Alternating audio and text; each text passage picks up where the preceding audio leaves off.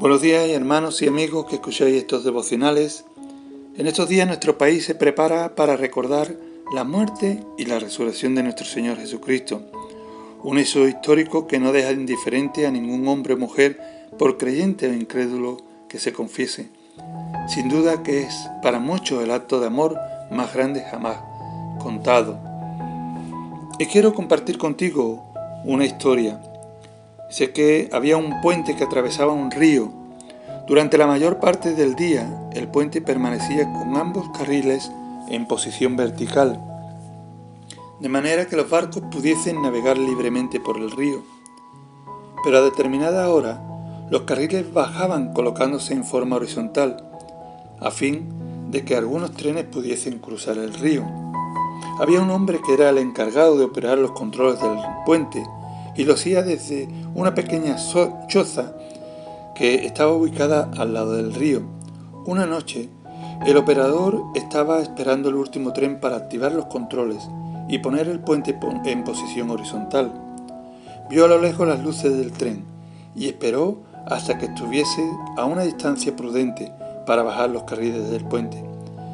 Cuando advirtió la cercanía del tren, se dirigió a la cabina de control donde, horrorizado, descubrió que los controles no funcionaban correctamente y que el seguro que sujetaba la unión de estos carriles estaba estropeado. Existía el peligro de que con el peso del tren el puente no podría mantenerse firme, pues los carriles tambalearían, ocasionando que el tren se estrellara directamente en el río. El tren de la noche traía muchos pasajeros a bordo por lo que muchas personas perecerían inmediatamente en el accidente. Habría que hacer algo. El operador abandonó rápidamente la cabina de control y cruzó el puente para dirigirse al otro lado del río, donde había un interruptor que accionaba una palanca manual, la cual tendría que sostener los dos carriles del puente. El operador tendría que bajar esa palanca y mantenerla en dicha posición con mucha fuerza hasta que el tren cruzara el puente. Muchas vidas dependían de la fuerza de ese hombre. Fue entonces cuando escuchó un sonido que provenía muy cerca de la cabina de controles y que hizo que se le helara la sangre. Papá, ¿dónde estás? Escuchó repetidas veces. Su hijo, de tan solo cuatro años de edad, estaba cruzando el puente para buscarlo. Su primer impulso fue gritar, ¡Corre, corre! Pero se dio cuenta que las diminutas piernas de su pequeño jamás podrían cruzar el puente antes de que el tren llegase. El, el operador casi suelta la palanca para correr tras su hijo y ponerlo a salvo, pero comprendió que no tendría suficiente tiempo para regresar y sostener la palanca. Tenía que tomar una decisión, o la vida de su hijo, o la vida de todas aquellas personas que estaban a bordo del tren. La velocidad con que venía el tren evitó que los miles de pasajeros que venían a bordo se dieran cuenta del diminuto cuerpo de un niño que había sido golpeado y arrojado al río por el tren. Tampoco fueron conscientes los llantos, los sollozos y el dolor de un hombre aferrado todavía a la palanca a pesar de que el tren ya había cruzado y que no era necesario que estuviese allí. Ni mucho menos vieron a ese hombre deambulando por el puente en dirección a su casa, a decirle a su esposa cómo es que su único hijo había muerto brutalmente.